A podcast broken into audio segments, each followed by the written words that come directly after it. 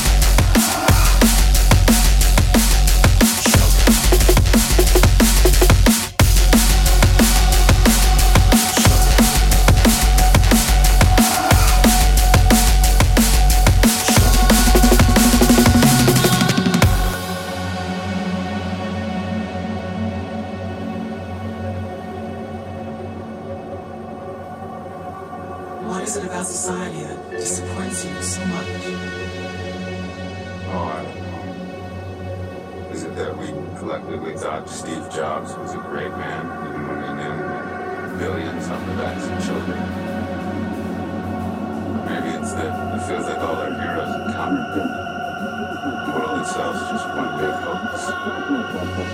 Spamming each other with burning commentary, bullshit, conspiracies, insights, or social media fake